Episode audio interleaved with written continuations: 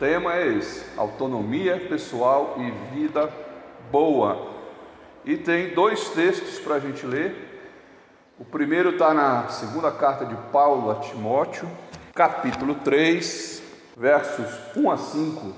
Sabe, porém, isto: nos últimos dias sobrevirão tempos difíceis, pois os homens serão egoístas, avarentos, jactanciosos arrogantes, blasfemadores, desobedientes aos pais, ingratos, irreverentes, desafeiçoados, implacáveis, caluniadores, sem domínio de si, cruéis, inimigos do bem, traidores, atrevidos, enfatuados, mais amigo dos prazeres que amigos de Deus tendo forma de piedade, negando-lhe, entretanto, o poder. Foge também destes. Tito, capítulo 3, versículo 3. Pois nós também outrora éramos nécios, desobedientes, desgarrados, escravos de toda sorte de paixões e prazeres, vivendo em malícia e inveja, odiosos e odiando-nos uns aos outros. Do que é que se trata essa autonomia pessoal? O que é isso? O que é autonomia pessoal? Autonomia pessoal é aquele sentimento que a gente tem de ser autossuficiente, de, de acumular bens, de fazer tudo para alcançar os nossos objetivos, e isso gera isso aí, uma vida sem limites, sem restrições. É, é uma, uma busca frenética por autonomia pessoal e por felicidade. Então a gente acha que isso é a essência de uma vida boa, ser feliz. Então é muito comum a gente ouvir frases hoje assim na televisão, e, e o que está na televisão, o que está na novela, forma opinião, né? O importante é ser feliz. Ah, eu vou buscar minha felicidade. Viva o momento. O importante é você ser feliz. E em nome dessa felicidade, a gente acaba por ter uma vida sem restrição nenhuma, para conquistar as coisas que eu quero. Então, a nossa sociedade, ela vive hoje dessa forma. E aí a pergunta é: será mesmo que uma boa vida ela está pautada, fundamentada nessa busca né, obsessiva, individualizada de uma lista de realizações pessoais, aí vamos à lista. Todo mundo tem que ter uma casa. Né? Ah, preciso ter uma casa. Né? Eu, eu, eu não posso pagar aluguel, eu tenho que ter uma casa minha. Aí compra a casa. Então, agora vamos arrumar a casa. Então as pessoas hoje vivem muito em função disso. Eu tenho que ter uma casa e às vezes se sente infeliz quando paga aluguel. Ela desconsidera todo o contexto de dentro da casa. Ela desconsidera os relacionamentos que ela tem, os aniversários que ela passa ali, a vida que ela tem ali, porque é como se fosse uma, depreciação morar de, de, de aluguel. Depois a, a pessoa precisa ter um carro. É muito importante isso. Só para vocês terem noção, a Nara vai lembrar bem, né? Em Fortaleza, aliás, o carro vai em primeiro lugar. A pessoa não tem uma casa, mas ela tem um carro. E esse carro é financiado e as prestações são perder de vista, mas ela tem que ter um carro e um carro bom. Aí vem a questão da vestimenta. A gente precisa se vestir e vestir bem. E o mercado cobra uma roupa boa, né? O mercado tanto cobra para o efeito de trabalho como para o efeito de mídia. Você olha, por exemplo, qualquer Instagram, a pessoa não consegue hoje ir ao salão sem postar, sem mostrar as unhas, sem mostrar a maquiagem. Né? Crianças de 6 anos de idade estão fazendo tutorial de como se maquiar. O nome é busca pela autonomia pessoal, ser reconhecido, ser notado, ser independente, né? Outro desejo que faz a pessoa ser feliz são bens móveis e imóveis. Uma televisão, 50 polegadas, um som muito bom no carro, maior do que o que o ouvido suporta. Celular não pode ser qualquer um, precisa ser de determinadas marcas. São valores que dá para comprar uma moto zero. É, e as pessoas é, centram esses desejos como forma de felicidade. E elas desejam, na busca dessa autonomia, ter liberdade de ação em todas as áreas. Então, na área familiar, eu preciso ter liberdade de ação. É, eu decido. É, se eu não posso ter uma vida íntima com a minha mulher por algum motivo, eu posso buscar na rua, ela não. Eu, eu preciso ter o prazer. E a mulher, às vezes, pensa da mesma forma e age da mesma forma, guardados os devidos cuidados, né? guardados os devidos, ter tomadas as devidas precauções. Então as pessoas buscam essa liberdade de ação como felicidade. Social, eu preciso sentar no lugar e mostrar que eu posso tomar cerveja. Posso. Por menos que eu ganhe, eu posso. Né? Eu preciso andar a, no carro com uma latinha na mão no fim de semana para as pessoas verem que eu estou de boa, que eu estou curtindo, que eu tenho condições de fazer isso. E nessa busca, essa busca acaba afetando o lado espiritual, porque o espírito tem sede, né? Nossa alma, o salmista diz: A minha alma tem sede de Deus. Não é só a alma de Davi, é a alma do ser humano. Então ele acaba usando essa autonomia para resolver o seu lado espiritual. Cada um do seu jeito, cada um da sua maneira. Então, tem pessoas que fazem pacto com o diabo e tem pessoas que fazem um, um, um acordo com determinados santos ou entidades ou trabalhos, vale tudo nessa área espiritual para se ter felicidade e para se conquistar essas coisas que estão na lista aí acima. Só que esse tipo de vida esse tipo de mentalidade tem efeitos colaterais no ser humano. Nossa cultura nos diz que só nós mesmos somos capazes de nos fazer felizes. É, aí vem as expressões da moda, né? Viva a sua verdade. Não me julgue, faça o seu, é, eu não ligo para quem me julga, eu estou vivendo a minha verdade, a minha felicidade. Entende? Então, é, é uma ideologia muito mais do que um estilo de vida. E a boa vida consiste em encontrar o que realmente desejamos e não permitir que nada nos impeça de atingir os nossos objetivos. Então, se eu tenho uma cerveja para tomar no sábado, mas eu tenho que pagar o funcionário na sexta, se eu tiver só esse dinheiro, o funcionário vai ficar para segunda. Por quê? Por que isso? A pessoa é safada? A pessoa é bandida? Não. Ela simplesmente acredita que a boa vida consiste em encontrar o que ela deseja. E nada pode impedir isso. Nada, nem ninguém. Então é muito comum a gente né, é, é, comprar um carro novo ter uma geladeira boa, um fogão bom. É muito comum a gente comprar um relógio novo e não fazer um tratamento dentário, porque essa mentalidade ela permeia a nossa sociedade. E ela, na nossa sociedade não tem outro imperativo moral, quer dizer, não tem uma outra coisa moral, outra lei moral que diga que, que vá além disso, buscar felicidade pessoal. Então a gente precisa ser feliz. Agora, se isso significa abandonar a família, mentir, trapacear, fraudar, caluniar, essas atividades elas são vistas como socialmente aceitas e até nobres. Ah, o guarda me parou e eu estava com o documento atrasado. Ah, eu olhei para ele, rapaz, o sapato dele velho, ah, cinquentão resolveu. Né? A pessoa compra um carro, o que, que ela faz? Ela põe uma fitinha do Senhor do Bonfim na placa. Por quê? Porque quando ela passa no radar, aquela fitinha borra a multa. borra a placa. Então ela pode passar no radar acima de 80, de 100. Por quê? Porque ela não vai ser multada.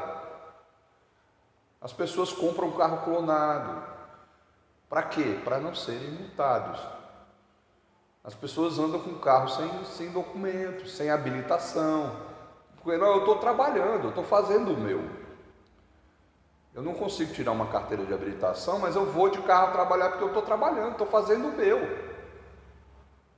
Então, cada um faz o seu e o outro é esquecido. As pessoas contam com orgulho as suas trapaças, exatamente o que a Selma falou. Ah, a casa valia 100, eu vendi por 120. Ah, o besta foi ele. Ganhei vintão. Né? Então, a nossa sociedade ela está permeada disso. Que mal pode haver? Né? Não tem mal nenhum nisso, isso é normal. Né? Então, esse é o imperativo da nossa sociedade. Eu quero a minha felicidade, não importa se isso for certo ou for errado. Então, vamos aos, aos textos, né? Vamos lá aos textos. Vamos ver como as coisas são. Né? E o texto é aquele que a Selma leu mesmo. Nos últimos dias. E né, a gente não. Eu sempre tomo cuidado de dizer que ah, nós estamos nos últimos dias. Nós não estamos nos primeiros, isso aí é certeza. E nós não estamos mais na Idade Média. E Paulo, ele fala para Timóteo ter muito cuidado e fugir desse tipo de comportamento das pessoas mas ele diz que os homens seriam egoístas e avarentos, né? orgulhosos, arrogantes, blasfemadores, né? Porque eu vejo muitas pessoas fazerem isso aqui, fazer um negócio ilícito e postar Deus no comando. Isso é blasfêmia. Isso é verdadeiramente tomar o nome de Deus em vão. É muito mais do que o que a gente pensa que seja, né? Lá no Êxodo, né? Nos Dez Mandamentos os homens seriam desobedientes aos pais, o que no tempo de Paulo e no tempo da lei, a lei, a lei judaica tinha a morte para quem fosse desobediente e não quisesse se consertar morte por apedrejamento.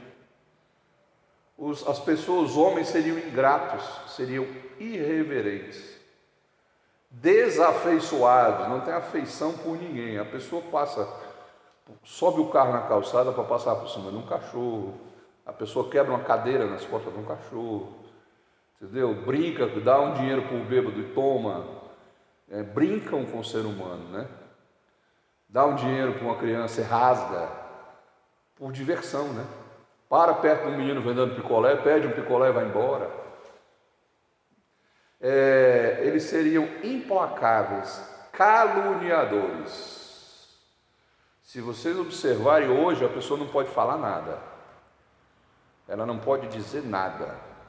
Se ela disser assim, a coisa está preta, ela pode tomar um processo por racismo. Ah, os homens seriam sem domínios de si, seriam cruéis, inimigos do bem, traidores. As pessoas seriam inimigos do bem, traidores, atrevidos, enfatuados e isso hoje tem um nome desse infatuado, é o mimimi, né, que o pessoal chama. Infatuado, nada tá bom. Tá errado. Fulano não devia falar isso. Mais amigos dos prazeres do que amigos de Deus. Pronto, nós somos a prova viva disso, aqui e agora. Que a gente está aqui hoje tentando ser mais amigo de Deus do que dos prazeres, porque o meu prazer era ficar dormindo, fazendo um churrasco, e tem a forma de piedade. Ah, não, mas eu faço a caminhada, todo ano eu faço a peregrinação. Ah, não, dezembro eu tenho que dar a cesta básica. Ah, eu vou comprar os brinquedos para as crianças, que o dia das crianças chegou, eu tenho que fazer isso. Elas têm a forma de piedade, mas nega o poder dessa piedade. Então, isso é como as coisas são. Isso é com, esse é o retrato Paulo deu a Timóteo, um retrato do mundo presente na sua época, mas muito mais do futuro. Que nós estamos vendo o abandono da moral acontecer. Então, esse retrato é o retrato que Paulo traçou. É como as coisas são. mesmo com essa busca enfreada de felicidade, as coisas são assim. Como nós não somos, né?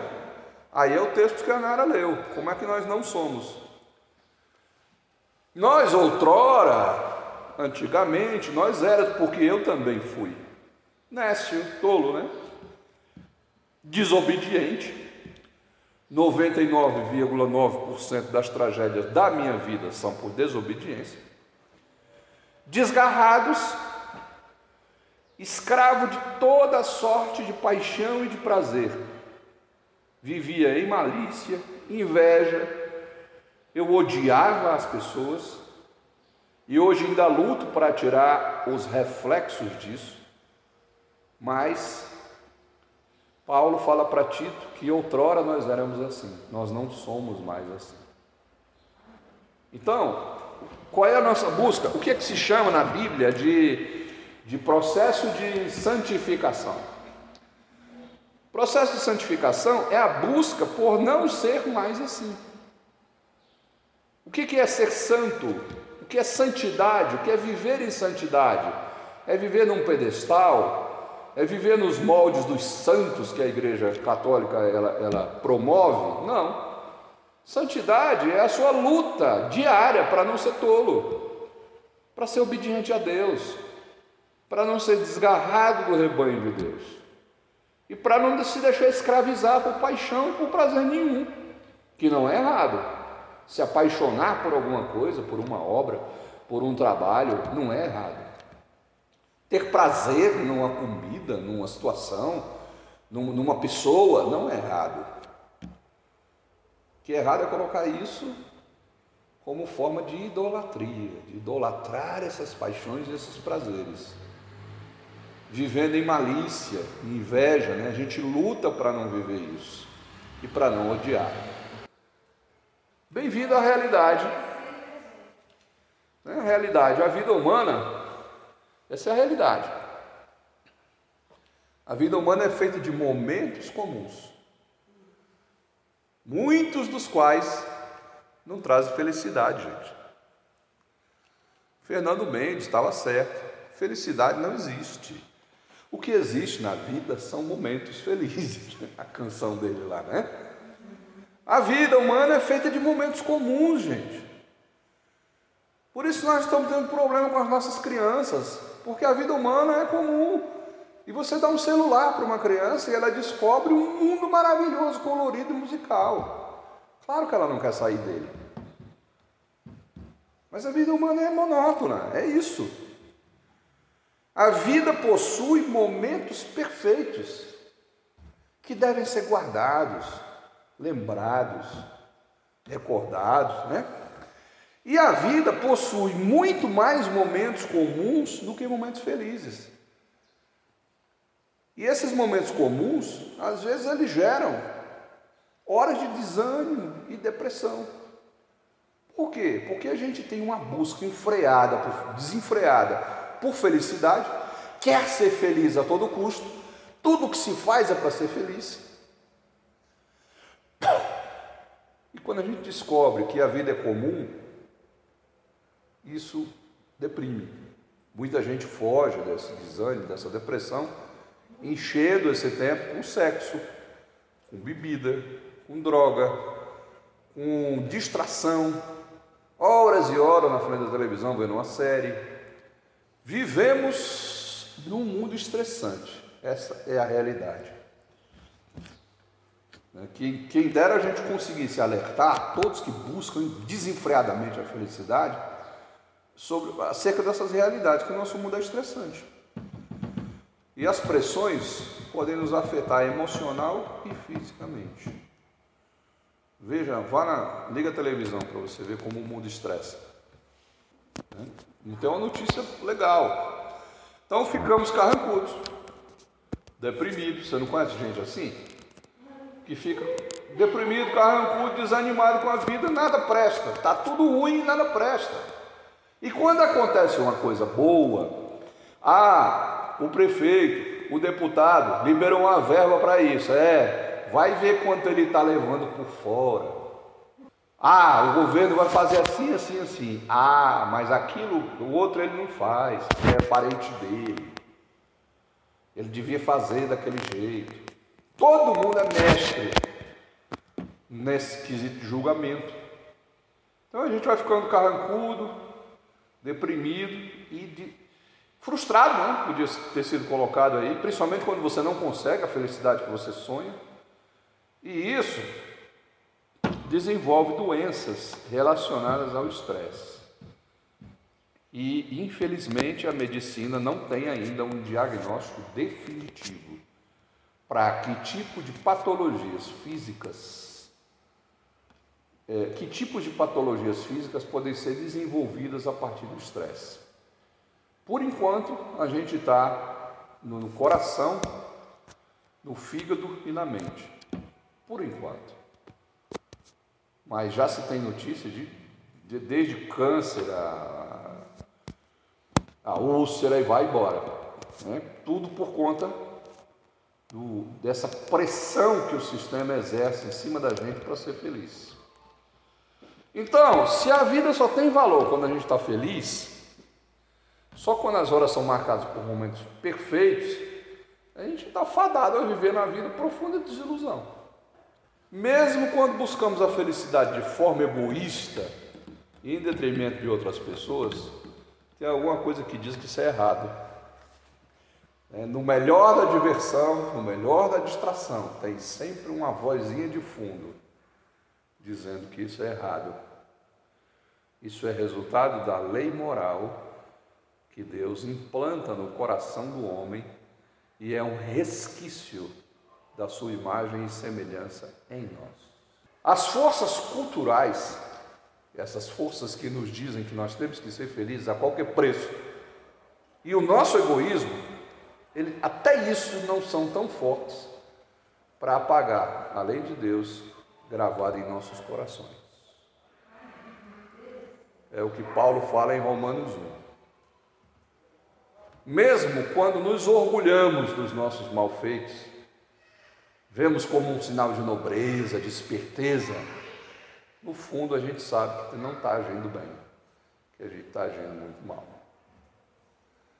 E se nos sentimos obrigados a satisfazer o eu irrestritamente, sem pensar nos sentimentos dos outros, o que, que a gente está fazendo da vida, né? Precisamos da graça de Deus para encontrar alegria e paz. Note que agora eu passei a usar duas palavras no lugar da busca pela felicidade. Por quê? Porque Jesus, em lugar nenhum da Bíblia, prometeu aos seus felicidade aqui. Felicidade está prometida no céu. Por quê? Felicidade está prometida na nova terra. Por quê? Porque não haverá dor, não haverá perda, não haverá doença, não haverá tudo que nos pressiona. Jesus seria hipócrita se ele tivesse prometido que a gente ia ser feliz. E hoje a igreja se perdeu buscando felicidade aqui. Ele não prometeu isso em momento nenhum. Ele prometeu paz. Lá em João 14, 27, ele diz: Eu deixo-vos a paz. A minha paz eu vos dou. Qual é a paz de Jesus? A gente fala, né? A paz do Senhor, eu te desejo a paz do Senhor, né? Graça e paz do Senhor Jesus, né? A paz do Senhor é um negócio muito especial. A paz de Jesus ela é diferente da shalom do judeu, aonde você tinha prosperidade, você tinha família, você tinha bens, muitos filhos, dinheiro para sustentar. A paz de Jesus é aquele sentimento que ele tem no coração de quando ele está pregado na cruz, ele olha para aquelas pessoas que o chicoteou, bateu na cara dele, cuspiu, botou coroa de espinho, e ele diz: Pai, perdoa-lhes, porque eles não sabem o que fazem. Essa é a paz de Jesus. A paz de Jesus é olhar para um ladrão, né? E dizer: Hoje tu estarás comigo no paraíso. A paz de Jesus é olhar para o Pai e dizer: Pai, está consumado. Recebe o meu espírito nas tuas mãos. Então, é essa paz que ele quer nos dar. A paz que excede, Paulo fala, excede todo o entendimento. Por que, que excede o entendimento? Porque o homem está na cruz, furado, sangrando. E ele diz: Eu deixo-os a minha paz. Nada, nada com o mundo. Tem nada, não, não dou a minha paz como o mundo dá. Quando você está com grana, os amigos, no churrasco, contando vantagem sendo machão, dando em cima das meninas. Então, não se turbe o vosso coração. Não se preocupa não. E não tenha medo. Não tenha medo. Porque Jesus, ele não, não nos prometeu felicidade, mas ele nos prometeu a sua paz. É uma riqueza impagável impagável. Não há o que pague. A paz de um homem preso na cruz, abençoando quem lhe amaldiçoou. O outro texto é João 16, 33. E Jesus diz que ele está falando aquelas coisas para que as pessoas tenham paz nele. Porque o mundo é isso aí. Bem-vindo à realidade. No mundo passais por aflições, mas tenho bom ânimo. Eu venci o mundo. E eu gosto desse eu venci o mundo porque ele nem tinha sido crucificado ainda. Ele já tinha vencido o mundo quando ele disse não ao diabo na tentação, negando autoridade sobre os reinos do mundo, negando a sua capacidade de transformar uma pedra em pão para comer. Ele podia ter feito. Ele venceu a capacidade de se jogar de um penhasco e ver os anjos o aparando. Ele venceu as tentações. Pensa quantas mulheres não assediaram Jesus. Os gregos querendo levar Jesus para ensinar filosofia na Grécia. A capacidade de pedir ao Pai cem legiões de anjos e resolver o problema todo ali.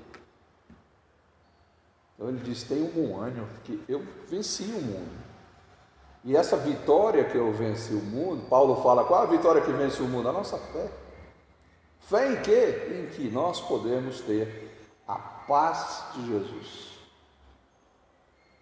Então, vou mostrar para vocês pessoas felizes na Bíblia. Aí. Maria. Maria disse que era feliz. Ela disse: Todas as gerações me considerarão felizes, bem-aventurado. Todas as gerações, daqui para frente, vão me considerar feliz. Tanto é que até idolatraram ela, né? E ela era feliz por quê? Ela era feliz porque ela engravidou, teve que dizer ao marido que estava grávida, o marido não era o pai, precisou de um anjo para conversar com o marido viu o filho morrer pregado numa cruz. Esse é o conceito de felicidade de Maria. No que, que ela era feliz? Em ter sido usada por Deus para alguma coisa. E que coisa, né? Outra pessoa feliz aí, ó. É Jesus dizendo que nos tempos do fim, felizes são as que não são mães. Olha o nosso tempo. Quem é que quer ser mãe agora? O Rio Grande do Sul já tem mais número de mortes do que nascimentos. Quem é que quer ser mãe numa pandemia dessa?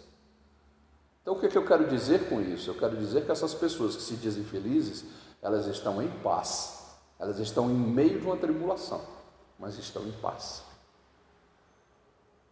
Outro cara feliz aí, Pedro. Quem é que disse que ele era feliz? Jesus. Simão, você é feliz demais. Por quê? Porque você descobriu que eu sou filho de Deus. Quando a gente descobre que Jesus é o filho de Deus, a gente é feliz. Porque a gente sabe que tem todo um relacionamento com ele envolvido. Bem-aventurado, olha o cara feliz.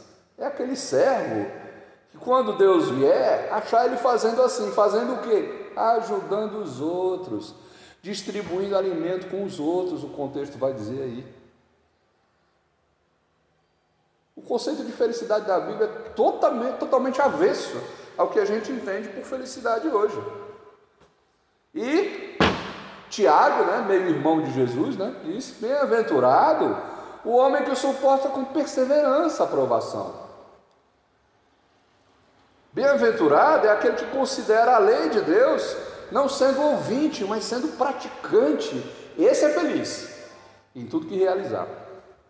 Porque o pouco que ele realiza, ele realiza com gratidão e com dependência de Deus.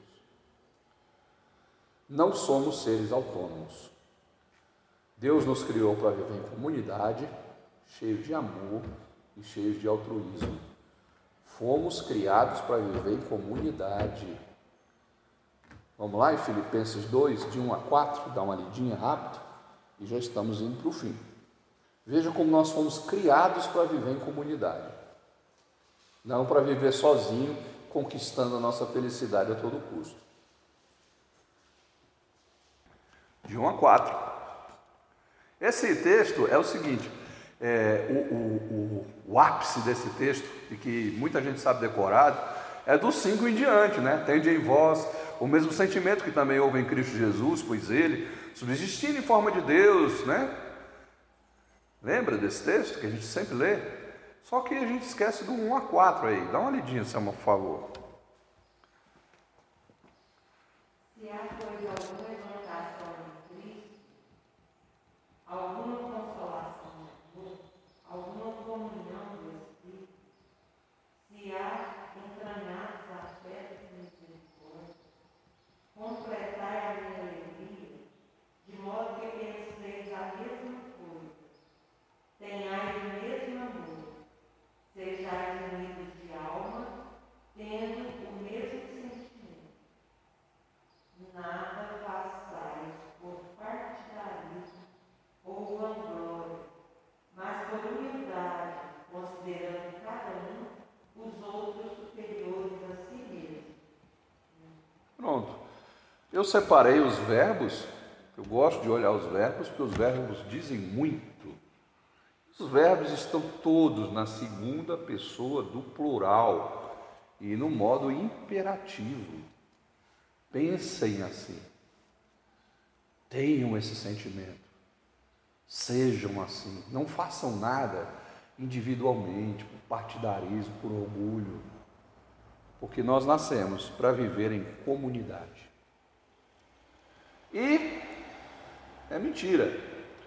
Autonomia pessoal parece uma coisa atraente, mas ela não vem com a bula dizendo que tem efeito colateral, que tem depressão na história, que tem frustração na história, que tem ressaca, que tem desencontro, que tem traição e que às vezes eu sou vítima disso, ao invés de executor dessas coisas.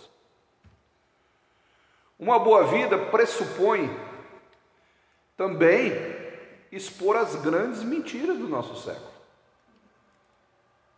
Então, por que, a gente está vendo isso hoje? A gente não vive mais assim.